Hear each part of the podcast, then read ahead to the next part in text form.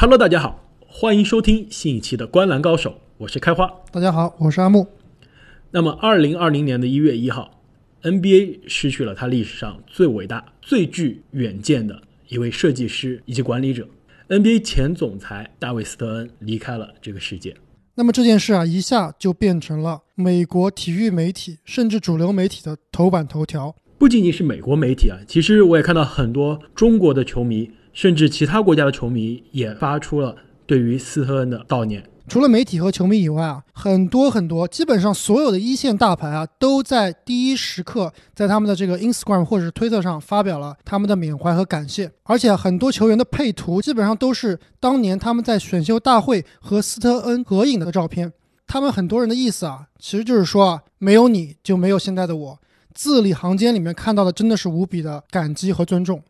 虽然我是发不出我跟大卫·斯特恩上台合影的照片啊，但是我也想说，没有你就没有现在的我。可以说，其实对于很多中国球迷来说啊，没有斯特恩，可能就没有现在 NBA 在中国球迷心中的这样一个地位，在中国市场上的这个举足轻重的作用。其实对于很多年轻的球迷，比如说二零一四年、一五年之后才开始关注 NBA 的球迷来说啊，对于斯特恩的这个名字并不是那么的熟悉。但是对于年纪比较大的球迷，比如说熟悉了帮主的九十年代公牛队的球迷，或者是两千年上下科比和鲨鱼的 OK 组合，甚至是后来姚麦组合的火箭，或者是这个纳什的这个跑轰时代的这个太阳队，直到小皇帝詹姆斯统治 NBA，没错，其实。对于这个时代的 NBA 来说啊，斯特恩这个名字，我觉得是可以跟奥尼尔、艾弗森、科比、加内特这些球星的名字是平起平坐的，在大家心目中的地位，或者说对于任何一个球迷来说，都是一个耳熟能详的名字。可以说，斯特恩在某种程度上是改变了，甚至是拯救了 NBA 这项运动，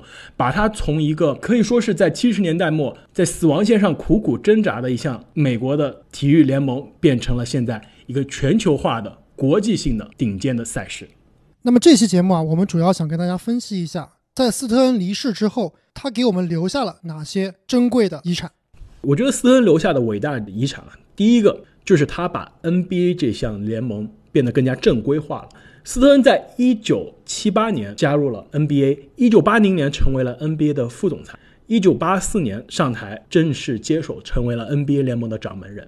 在他加入 NBA 的这个过程中啊，其实七十年代，各位球迷，大家想想 NBA 的七十年代，你觉得七十年代有什么样的记忆呢？有什么经典的时刻呢？其实七十年代是 NBA 公认的历史上最黑暗的十年。当时呢，其实球星很少，经典的强队、经典的对决也是乏善可陈，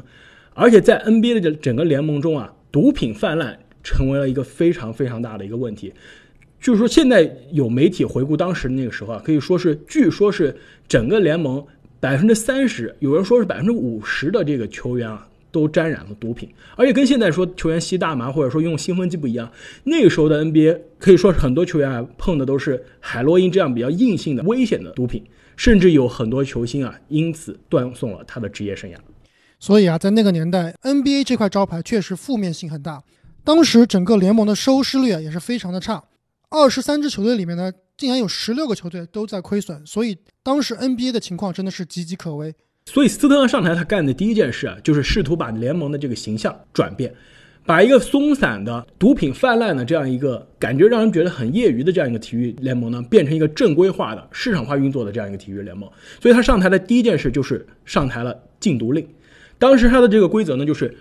作为球员，如果你主动承认你吸毒了。NBA 第一次发现联盟会不停你的工资，并且给你一个免费的治疗。第二次如果发现呢，那工资会停，但是还是会给你免费的治疗。如果第三次发现，你就会被 NBA 终身禁赛。可以说是他的这个高压性啊立的是非常清楚，但是同时也有比较有人情味的这样一面。这个禁毒令的上台呢，很快的就非常有效的遏制了毒品在联盟中的泛滥。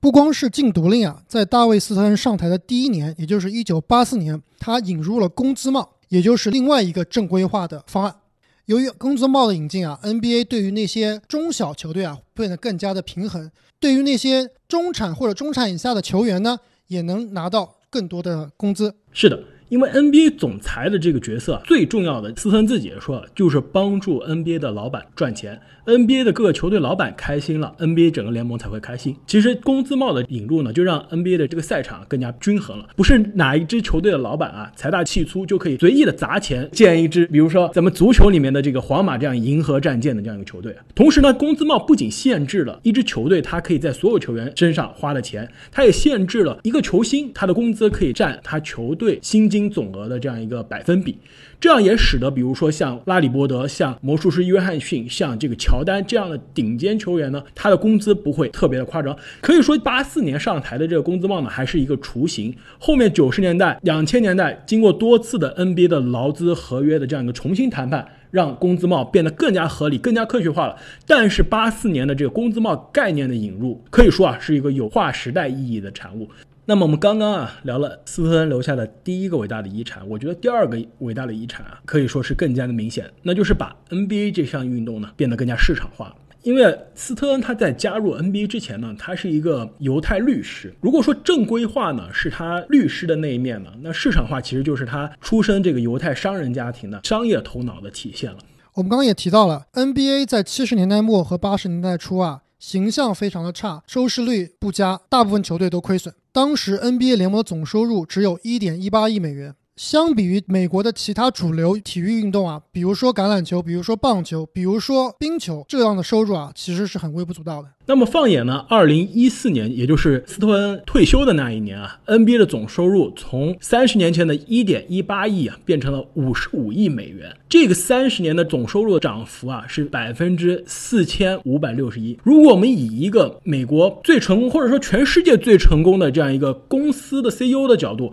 来评判斯特恩的这三十年的话，比如说我们拿苹果公司，一九八四年是苹果公司历史上非常重要的一年，因为当年史蒂夫乔布斯带领的苹果。推出了它第一款 Mac 电脑 Macintosh。一九八四年，苹果公司的总收入是九点八三亿美元。那三十年之后呢？二零一四年，也就是乔布斯去世了差不多三年之后，那时候苹果的总收入呢是四百二十亿美元。这三十年，苹果公司的总收入啊涨了差不多是百分之四千一百，也就是说跟 NBA 的百分之四千五百相比啊。还没有 NBA 的涨幅夸张。不光是 NBA 的总收入啊，球员的平均年薪呢，也从一九八四年的二十九万涨到了二零一四年的五百七十万。而且啊，NBA 球队的市值啊，也是在斯特恩执掌期间飞速的上涨。现在啊，据分析啊，NBA 球队的平均市值啊，都在了十亿美元以上。那我们刚刚聊的啊，都是斯特恩把 NBA 市场化的这样一个成绩。那它市场化的这样一个具体的策略呢？我觉得除了是把 NBA 这个形象啊变得更加积极向上了，对，积极向上，更加阳光，更加五月天了。我觉得更重要的一点呢，是他把这个球星啊推到了舞台的中央。与其是去推广这个联盟或者说推广球赛呢，他推广的是这个更加活灵活现。有血有肉、有故事、有激情的这样一个球星，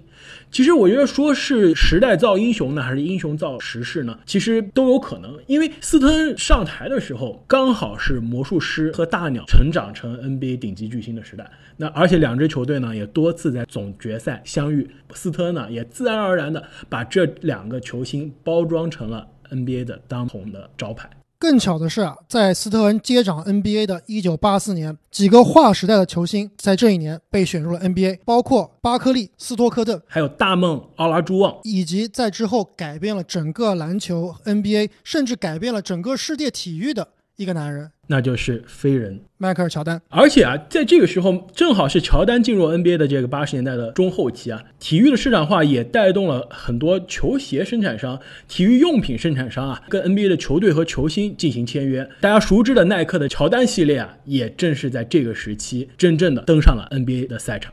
其实啊。NBA 的扣篮大赛以及 NBA 全明星的三分球大赛，也是在斯特恩执掌 NBA 期间引入到 NBA 的，可以说是给这个 NBA 的全明星周末啊增加了更多有趣味、娱乐性更强的这些元素，也助于 NBA 这项运动啊推广到更多球迷的身边。由于斯特恩对 NBA 的细心经营啊，NBA 从八四年的二十三支球队扩展到之后的三十支球队。很多中小城市啊，甚至在美国比较偏远的一些地区，也有了自己的主队。比如说达拉斯小牛、奥兰多魔术、明尼苏达森林狼，甚至迈阿密热火啊，这些球队都是在八十年代的中后期加入了 NBA 的大家庭。不光是对美国的本土有了很很大的扩充，NBA 的市场也延续到了海外，在加拿大增加了两支球队，那就是多伦多猛龙队以及当时的温哥华灰熊队。其实说到把 NBA 推广到加拿大，就不得不提到大卫斯特恩留下的第三大遗产，我觉得可能也是最重要的遗产了。那就是把 NBA 这个联盟啊，从一个美国的体育联盟推广到成为真正的一个全球化最成功的职业体育联盟。其实啊，NBA 在创建之初啊，它这个全球化的野心啊，就是昭然皆知。虽然执行的有点差，但是 NBA 的总冠军啊，事实上它不仅仅叫做 NBA 总冠军，他在这个球队的这个总冠军戒指上刻的可是 World Champion，就是世界总冠军。哎，这个我还觉得 NBA 其实还不是始作俑者。你看一看这个美国的棒球啊，包括它的橄榄球啊，特别是棒球啊，他们的这总决赛叫做 World Series，就是世界大战。对这一点，我觉得非常有意思。我之前有个朋友，他刚来美国，他说：“我觉得美国这个棒球好厉害。”我说：“为什么呀？”他说：“因为美国的球队每年都赢世界大战呀。”然后我说：“是啊，这个 NBA 不也是一样吗？”哎，还真不一样。去年的冠军好像不是美国球队吧？哦，对，加拿大的球队啊，终于赢了这个世界冠军。可以说啊，在斯德恩登台之前啊，这个世界冠军真的是一点含金量都没有。怎么说呢？因为那时候 NBA 根本不是一个全球化的体育运动。但斯特恩的上台呢，他的一个巨大的一个野心就是要把 NBA 带到世界的各个角落。其实啊，斯特恩一九八四年刚刚上台不久啊，他就有一个非常有野心的这样一个计划，那就是邀请中国的男子篮球队访问美国，跟美国的 NBA 球队进行一场友谊赛。其实当时的一九八四年中美建交刚刚开始不久，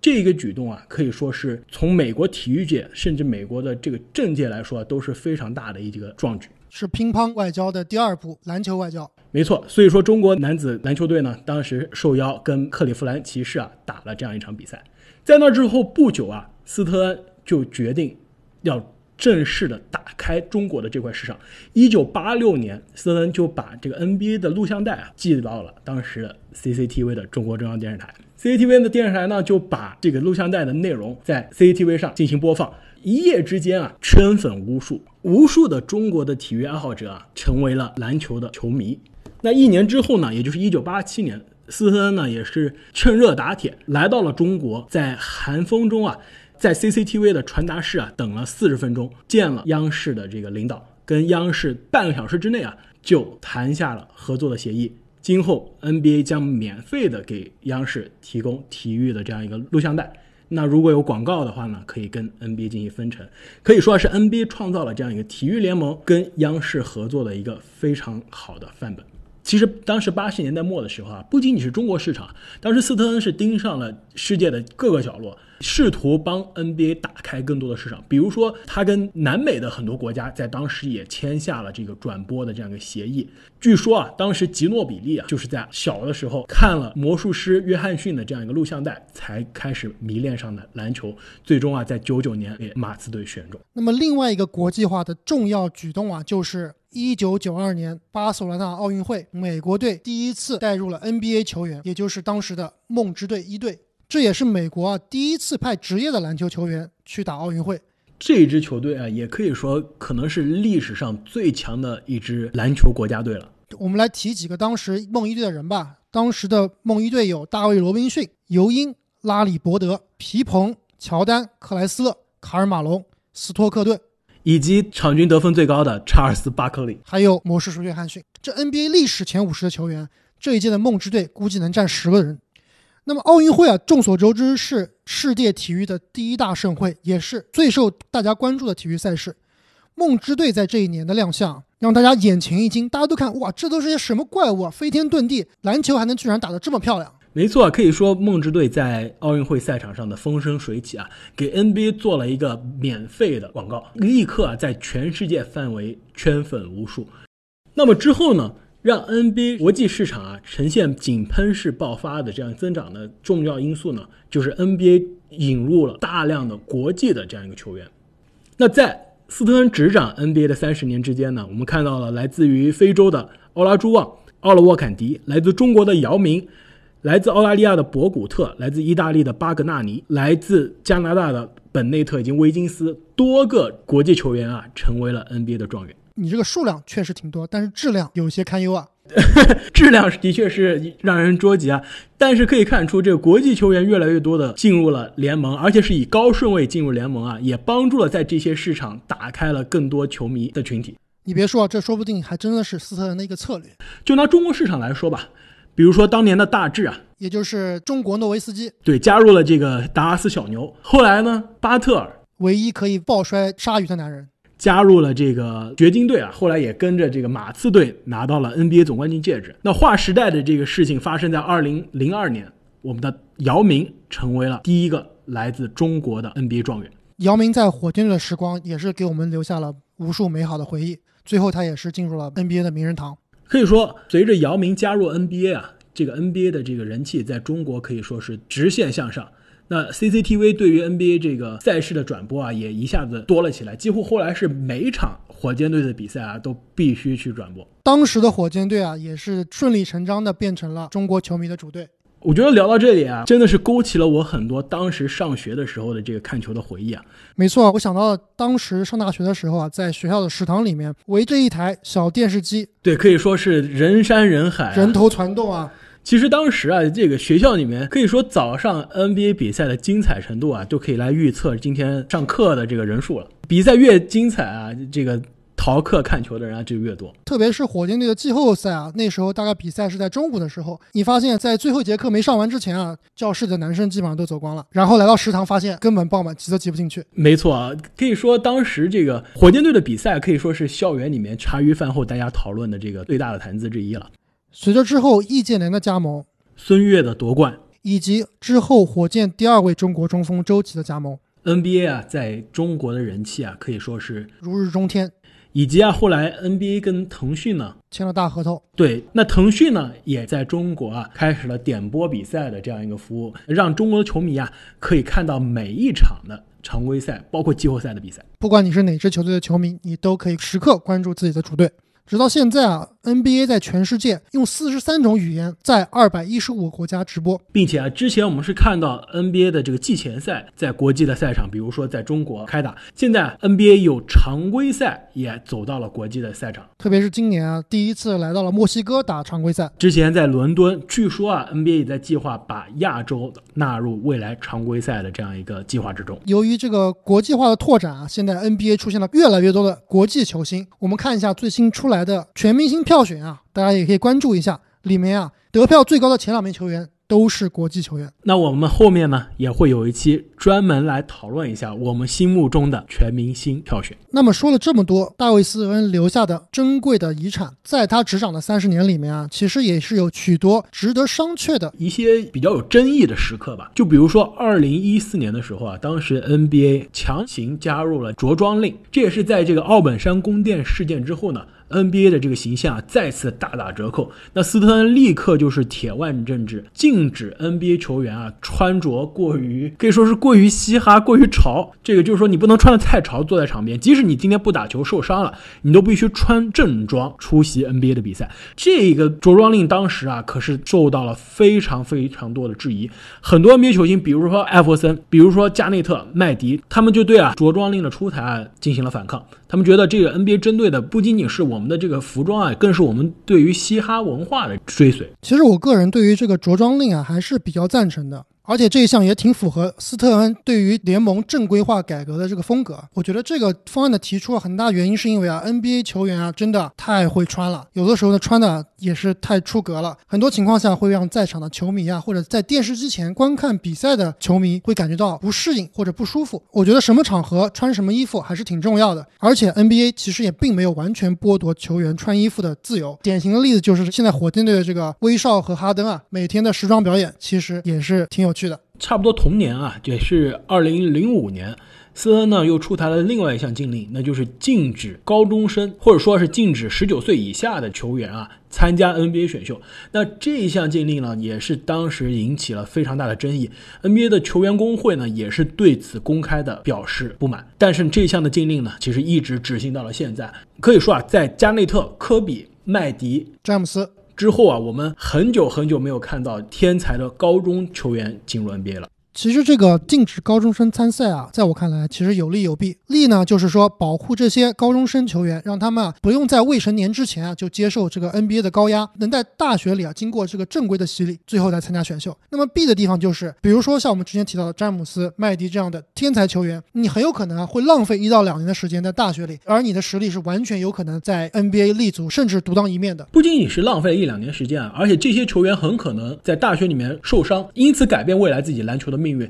甚至有可能落选 NBA 啊！而且很多球员其实他们的家庭状况并不是特别的理想，很多球员都是希望早日可以打球，早日赚钱养家。没错，所以说这项的高中生竞选的规则啊，据说也会在两年之后被 NBA 取消。那另外一项非常有争议的事情呢，是发生在二零一一年。当时呢，火箭队、湖人队以及黄蜂队呢，有一个惊天的三方大交易。那这个大交易的主体呢，基本上就是湖人队获得克里斯保罗，火箭队获得保罗加索尔，而黄蜂队呢，获得了德拉季奇在内的一大堆球员。这个交易呢，可以说是一旦诞生啊，就是成就了一个 NBA 的非常非常强大的超级球队。想一想，科比和克里斯保罗两个当打之年的后卫合体啊，非常非常的这个可怕。但是这个交易呢，却被大卫斯特恩联盟的总裁啊，以著名的篮球原因否决了。之所以斯特恩有一票否决权呢，也是因为当时啊，NBA 是托管了新奥尔良黄蜂队，所以呢，NBA 出于了各方面的考虑啊，也是阻止了这支超级球队的这样一个诞生。由于这件事啊，当时的湖人球迷也是非常非常的愤慨。其实啊，斯特恩值得争议的地方还非常多，很多啊，其实是中美球迷都津津乐道的有阴谋论成分的一些内容啊，比如说当年尼克斯选到尤因的所谓的冷冻信封事件，还有比如啊，有人认为啊，这个乔丹的第一次退役啊，是因为他的这个赌博丑闻啊，跟 NBA 达成了一个竞赛的这样一个默契。难道不是因为他想去打棒球吗？你觉得他打棒球打得好吗？我觉得他打的比麦迪打的好。还有呢，就是更加著名的二零零七年的黑哨事件。那 FBI 的介入调查，揭发了 NBA 历史上可能是最大的污点。裁判多纳吉啊，多次在自己执法的这样一个比赛过程中啊下注。那其实这一次的这个黑哨丑闻呢？也是牵扯出了很多的历史悬案，比如说二零零二年的西部决赛，国王输给湖人；比如说零六年的总决赛，小牛输给热火，这几个著名的偏少事件啊，背后啊，其实都有多纳吉的这个手印。那么说了这么多，斯特恩留下的遗产，你觉得 NBA 未来的发展会怎么样呢？其实呢，我觉得刚刚我们开始聊的时候啊，我们举了这样一个例子，就是说把斯特恩比作了苹果的传奇 CEO 史蒂夫乔布斯啊。那其实我觉得这个接手 NBA 总裁位置的这个肖华，其实非常像乔布斯的接班人蒂姆库克。也是一个不错的商人，但是和自己的前辈相比啊，无论是在眼界上还是在执行力上，都相差甚远，甚至是在为人处事上啊，我觉得都是跟斯特恩老爷子比啊，还是差了不少。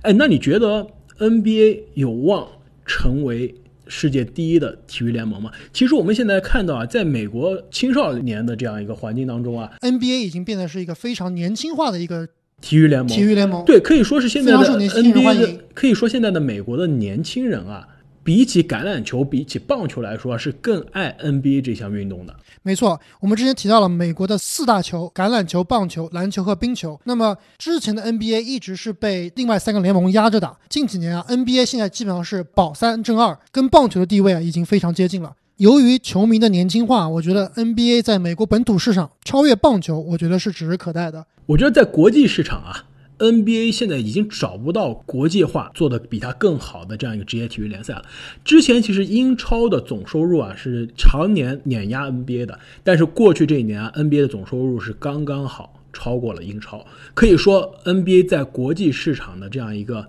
进一步的发展还有非常非常大的空间。阿木。我们今天聊了这么多 NBA 老板的故事啊，有没有考虑过给 NBA 总裁打工啊？在 NBA 工作是怎样的一番体验呢？哎，我们好像还真认识一个朋友在 NBA 总部工作。那么，要不下一期我们请他来跟我们聊聊在 NBA 工作到底是什么样一种感受？那么，听众朋友们，如果你想了解在 NBA 工作是怎样一番体验呢？请不要错过我们下期的独家专访。请大家记得订阅我们的频道。